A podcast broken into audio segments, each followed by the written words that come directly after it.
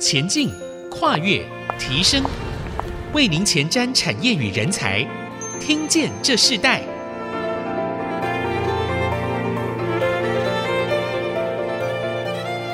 欢迎收听《听见这世代》节目，我是主持人郭兰玉。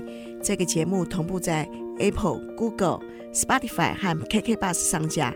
如果你在 Podcast 上收听，欢迎按一下订阅，就会每集收到我们的节目。收听是越来越方便。喜欢我们的节目，也欢迎到以上的收听平台评五颗星，并留下你的心得，给我们支持与鼓励。今天呢，我们要继续来跟大家分享能够有效节省水资源，还能创造绿金的先进产业。绿膜科技的林芳庆博士将中空管膜技术视为他的毕生职业，所以我们今天特别要继续访问林博士，这个中空管膜技术可以应用到哪些产业和哪些环境，以及他对未来这项技术的国际愿景。林博士好，各位听众大家好。我们知道这个绿膜产业哦，在这个绿色的循环经济和水资源回收的运用上，有很重要的一些应用的一个进程，甚至从过去到现在已经越来越不一样哦。那我们是不是先在这一段部分，我们请博士跟我们分享一下，在你自己的这个绿膜产业里头，你们怎么在这个绿色循环经济里头的研发和运用？呃，因为台湾哈、哦。没有所谓的薄膜产业啊，哦，所以我们算在台湾薄膜业算是比较先驱者。那我们目前主要产品的在工业上普遍的应用有两类，哦，第一类是所谓的 MBR，那第二类是所谓 MCR。那什么是 MBR？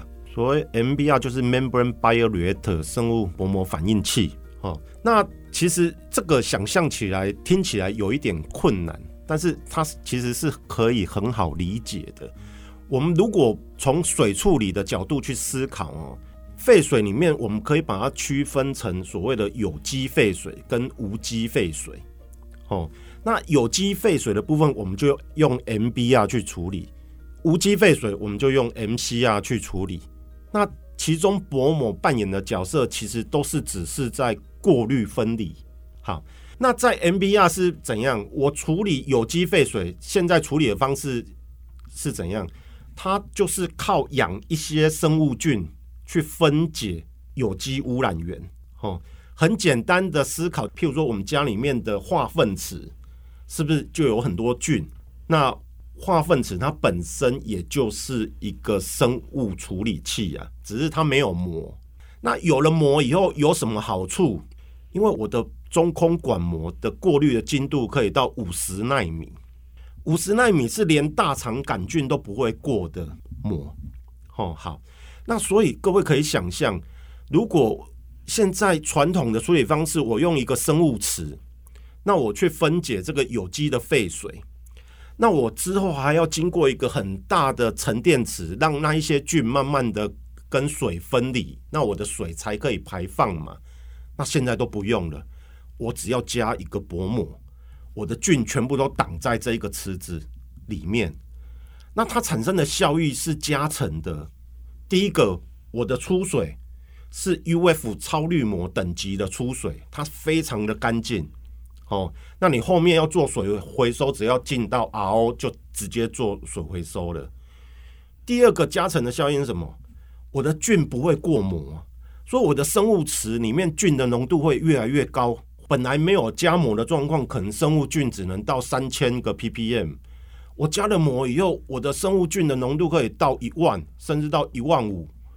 那代表什么？我这样的有机污染源有更多的菌在吃啊，是不是速度会更快，会吃得更干净？哦，所以这个就是用膜的效益是这样，整个优化了这个废水处理的程序。我用原本的空间跟能量。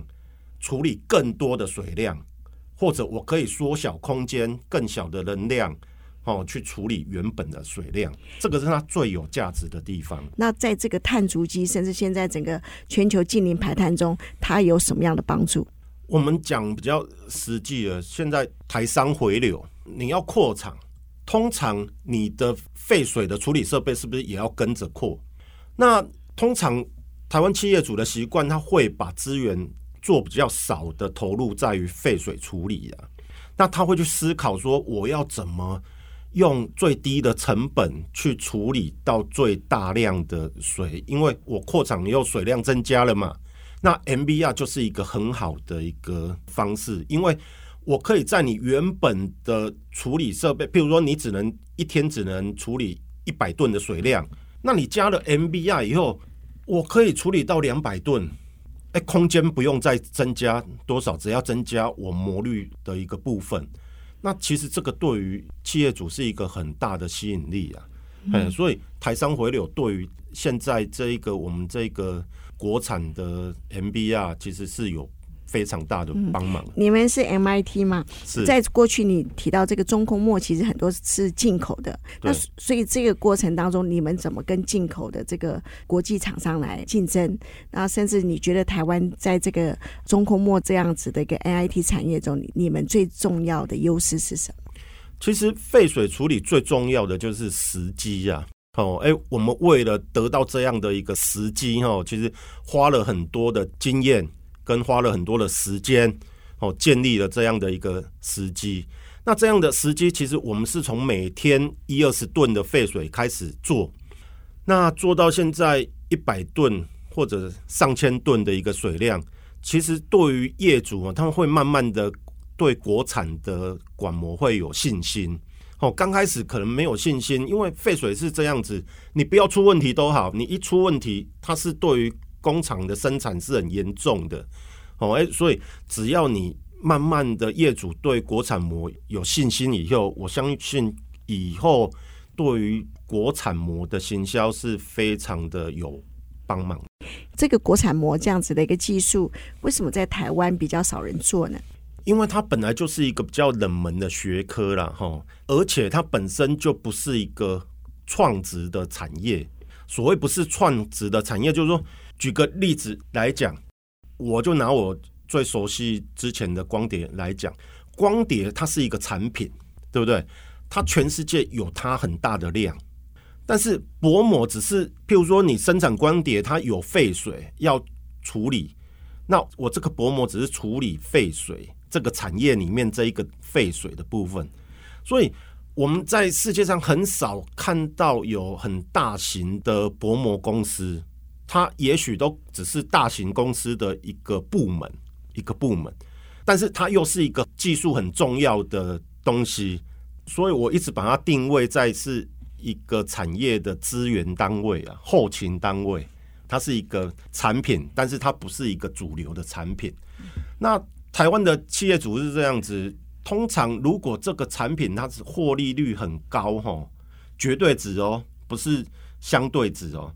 所谓绝对值，就是说我生产膜以后，我整年的营业额是很大的，哦，那它的获利很大，哎，这个产品通常企业主会很有兴趣。但是膜产业是这样子，它绝对的营业额其实不大，虽然它相对的利润是大的，哦，那这个比较不会引起，因为它技术层次又很高嘛，哎，但是它绝对的营业额不大。所以，通常企业主比较不会看到这样的产业。嗯，那你你自己在这个产业都已经经历了呃十年的时也十年的时间吗？我公司设立十五年，十五年了。嗯，呃，如果像缺水，会不会对这样子的一个产业，呃，反而是一个需求量，或是这几年的国际的战争，反而对这个国产产业，尤其是中空膜的部分，是不是也有一一些很关键性的影响？是，通常我们产业是越缺水的时候，我们产业的发展会越蓬勃哦，所以我们真的是一个靠水吃饭的产业。那这阵子整个南部又开始在缺水了，嘿，所以我还记得大概三年前整个台湾缺水的时候，那时候整个供水哦，政府对企业界大概譬如说有打七折的啊，打六折的啊，那时候到处水车载来载去。哦，那时候大家就唤起大家做水回收的一个需求。那我相信今年开始，大家对于用水大户哈，这个水价哈，因为前一阵子也开始要提高水费，哦，所以这个对于这个水这一个中空管膜的一个需求，超滤膜这样的需求，应该是有注意的啊，嗯，是有注意的。好，我们先休息一下。我们在下一段部分，我们要请林芳庆博士也跟我们分享一下。因为我们知道这个草铝膜这个这样的一个呃分离技术，其实跟我们现在很重要在推渔电共生也有关系。我们下一段来谈谈你们在这个渔电共生里头，跟这个薄膜分离和草铝膜这样子的一个技术里头，它会产生什么样的一个新的经济呃绿色能源的一个相关性。我们稍后回来。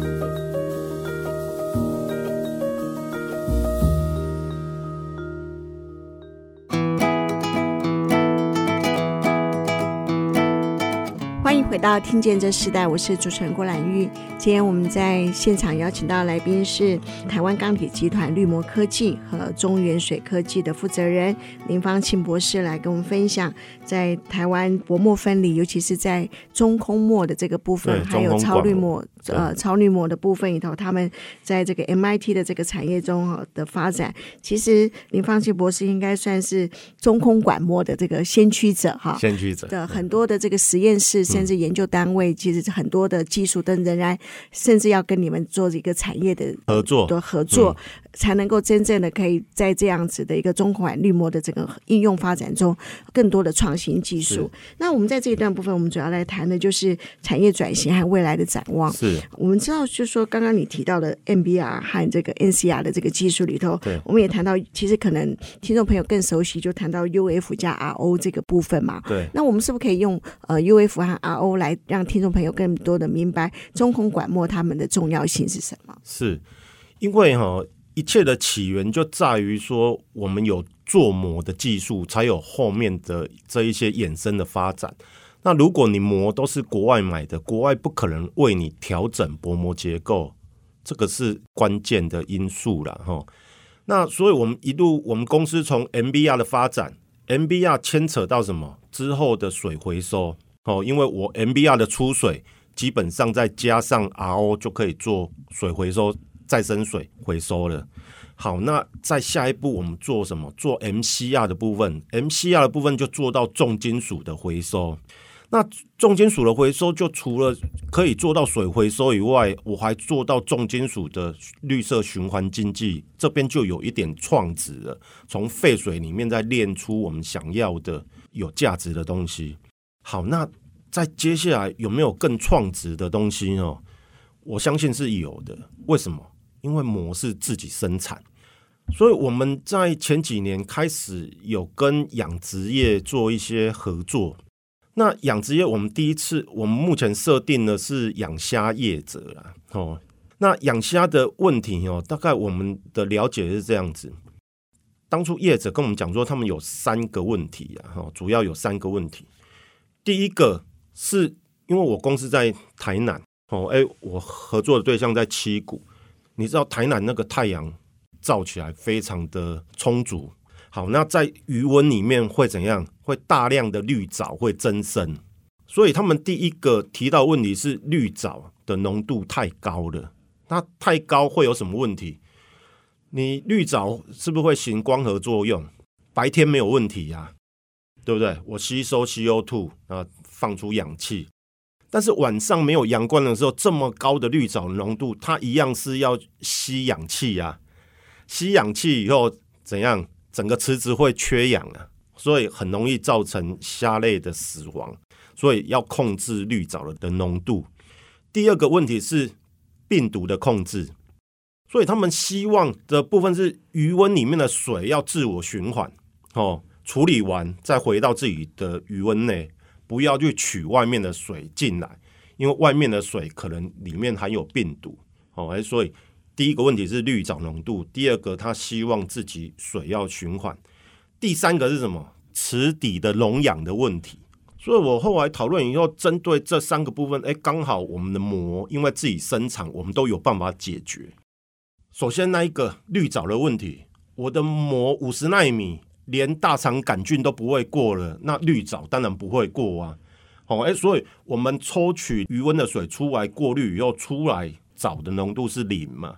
那所以我可以利用这样去控制绿藻的浓度，哦，这个是完全没有问题。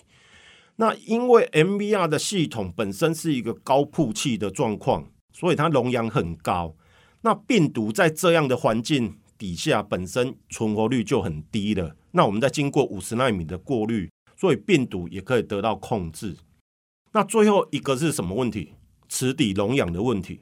那我对膜结构做一些调整跟成分的调整之后，诶，我本来是在过滤水的，那我现在可以利用简单的气压源打空气到我的膜管内，让它产生很微细的曝气。架设在池底，那我是不是可以改善池底的溶氧的状况？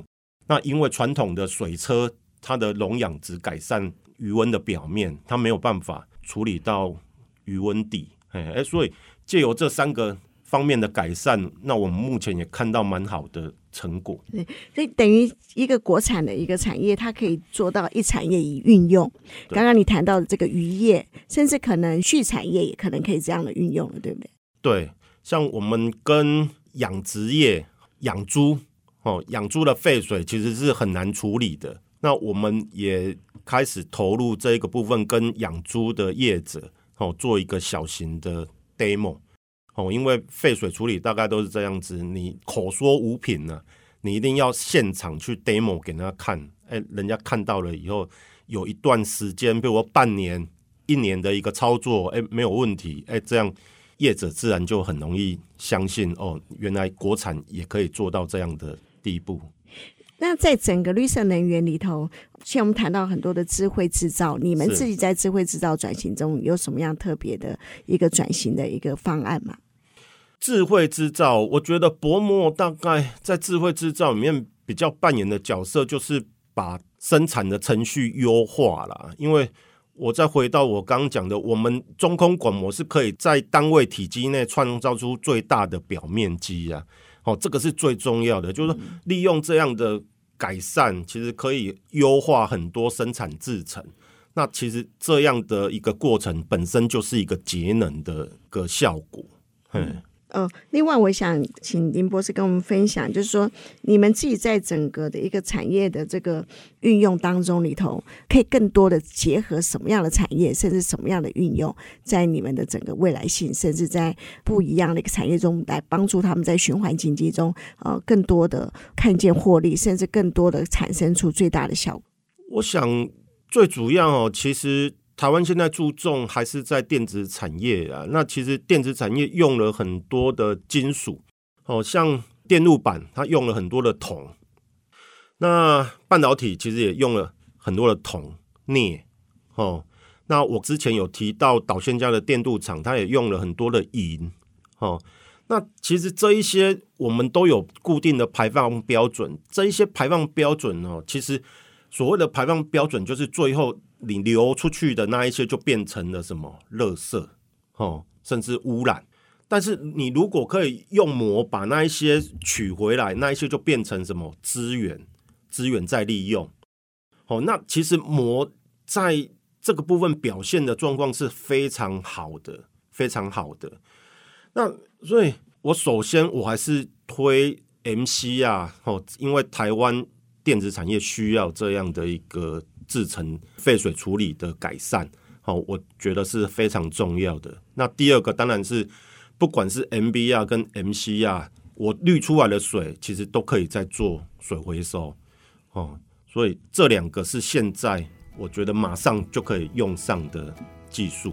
嗯，这也是最重要的运用啊。我们先休息一下，我们在下一段要继续来请林芳庆博士跟我们来分享，就是在国产的这样子的一个技术里头，你们未来怎么发展国际化？你们有没有什么样的技术可以运用在社会责任的部分？我们稍后回来分享。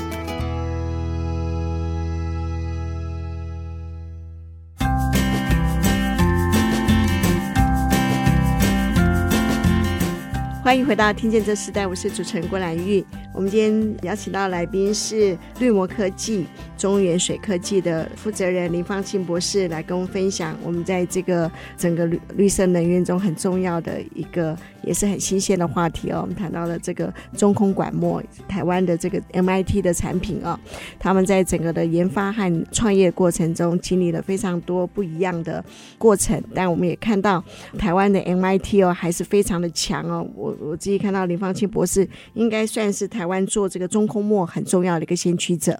那在这样一个过程中，虽然你你你提到说这个中空管墨它并不是一个最重要的一个关键技术，可是却是在。过去我们常常在国外的采购当中里头很重要，可是，在台湾很少人要愿意做这样的事情哦。你你这样做十五年的时间不容易哦。嗯、那我们也看到，其实这个在水资源的整个呃回收和过滤的过程中，占有很重要的一个地位嘛。那是不是在可能除了这个呃电子产业，可能像染整厂？甚至是呃，我们刚刚前段提到的，像农渔业，哈，都是有一个相关性。那你们自己有想到在国外竞争到一个国际的市场，甚至进入到很重要的，就是台湾的整个的一个水资源厂里头，你们有想要做一个什么样的一个计划吗？我想是这样子啦，就是每一个产业的水的特性其实是不一样的，所以我也一直跟我同仁。要求我们同仁，我们的目标是什么？先一产业一应用。那这一个目的是什么？我们了解每一个产业的水的特性，尤其是废水的特性。有一些有办法可以再回收，回收水里面的重要的一些有经济价值的物质。那有一些就纯粹只是回收水。那每一个废水要处理的程序其实不太一样。那有没有想要国际化？当然有想要国际化，但是很实际碰到的问题是，如果我现在没有扎根在台湾扎根好，那我现在一套设备，譬如说卖到东南亚，那有问题的话，我就要一组人都要去服务嘛。好，那这一个部分的成本，其实是我们这种小公司比较没有办法负担的啦。那所以我当初提出的一产业一应用，最主要也是在部件。那我这个产业如果在台湾我熟悉了，哦，大概这个水的特质啊、特性啊，我在台湾都摸熟了，那我以后要出国比赛哦，其实把握度其实会更高啊，哦，把握度会更高。所以像我们目前公司也有参加水协哦，那也有参加再生设备再生协会。哦，那其实每年都有一些东南亚的一个考察团，或者是其他世界的考察团。我相信这一个部分，只要我们公司自己准备好了，技术能量够了，哦，有这样的底，那以后要踏出这一块，应该是绝对是没有问题的。你们这个超滤膜的这个运用，是不是可以也帮助许多像河川污染啊，像很多一些国家，他们需要一些这样子的一个水污染的一个过滤，是有很大的帮助。是因为超滤膜的特性哦，刚我提到说，我们公司膜的规格大概就可以过滤到五十纳米啊，哈，那五十纳米其实超滤膜的规格就是十纳米到一千纳米，大概是算是这一润举那我们公司大概做到五十纳米。那五十纳米的概念是什么？刚有提到，它就是连大肠杆菌都不会过。所以我当初有做一个设备哦，其实是为了呃一些偏远的地方的用水哦，譬如说像印度恒河哦，水很脏，但是有很多人事实上拿桶子去那边取水用。那其实因为膜是自己生产，我可以把它组装成像。一个手动的集桶，哦，一个简单的负压抽取以后，就直接靠人力去过滤这样的水，那出来的水质其实就可以把那一些大肠杆菌都把它滤掉了。那这样对于偏远地方的用水的卫生，其实是有很大的改善呐，有很大的改善。哦，那所以我们也是。呃，这个也是当初的设想。后来这个部分的实践计划到目前还没有办法成型的原因是什么？因为当初也是因为年轻一股热忱哦，对社会的责任，觉得对社会该尽一份这样的责任。哎，其实当初也想要做一点所谓的国民外交哦，所以也也把这样的产品的构想跟讯息，把它到我们一些委员的。脸书啊，上去 announce，但是似乎都得不到回应啊。不过我还是有继续在做，我我把同样的东西哦，我现在跟一些退休老师哈做了一水资源教育的教材，所以我们现在今年大概六月开始，我们会去各个国小哦做这个水资源教育，就是超滤膜加 RO 的对学生，然后做一些实作，让他们自己拿那个，譬如说你拖地完的水，那我经过超滤膜滤完以后，哎，出来就是很干净，就可以再去浇灌。哦，让学生从小就有这样膜滤的概念。这个超滤膜的概念，呃，是不是像我们一般如果用到听众更了解的生活概念，就像？呃，登山的那个吸管，对对对，就是你登山现在有一种登山用的吸管，就是你如果在荒郊野外没有水可以饮用，那你只要经过那一个吸管，那吸管里面装的就是超滤膜，那你直接对河川啊，对那个水，直接靠吸力就可以过滤。这个水，嗯，那得到干净的饮用水。那这个运用在偏远的一些部落或是这些地方的运用，是不是也是可运用的？当然，因为你如果偏远的地方哦，自来水的管线要接到那个地方哦，第一个有的地方那个地势高哦，哎，第二个那一个牵管费哦，其实是很贵的哦。那如果其实从当地的河川。建一套这样小型的系统，哦，哎，每天过滤，比如说二十吨多还是三十吨的水，那其实当地的聚落其实就够用了，哎，就够用了。嗯。这个概念其实是非常好的。那我也可以，譬如说我这套设备的电力需求，我架设太阳能板，哦，用太阳能的蓄电来做，因为我所花的电力很小，很小，嗯嗯。这个也可以在实践在呃现在台湾的需要嘛？你们你们会继续做这个这方面的投入吗？哦、呃，我目前投入的是水资源教育的部分，因为实际的譬如说偏乡的需求，这个部分还是得要有实际的需求来找我们，我们才有办法去进行。不可能我到哪个乡落，然后跟他讲说我要做一套这样的设备，可能那个村长都还是他会。觉得你怪怪的，嗯，但是这个运用已经可以用在我们真真实的一个整个台湾的许多需要这个水资源的这个绿化很重要的一个技术，甚至可以移转了，对不对？是是。好，那我我们最后我们要请呃林芳庆博士啊跟我们分享，你自己在整个绿色能源趋势下，你最想传递的观念是什么？我想传递的观念就是膜哦，这个是我。目前一生的志业的挚爱，这个挚爱哦，它也让我有一个创业的动机呀。哦，那我很希望这个膜哦，以后在台湾是人家讲到说膜哦，大概就想到绿魔，想到林博士。哦，那我也希望借由这个魔，对真的台湾社会有一些实际的贡献。实际的贡献，嗯，这个大概是我最想要传递的。嗯，是新时代人才，如果要投入的话，你会给他们什么样的建议？给他建议啊，建议我倒不敢啊。我觉得台湾的年轻人是很幸福的。我最希望的就是说，年轻人他做的是他自己很有兴趣的工作，能把兴趣跟工作结合，这是一百分呢。嘿，那。如果他没有兴趣来做这个部分，大概也不会有什么发展。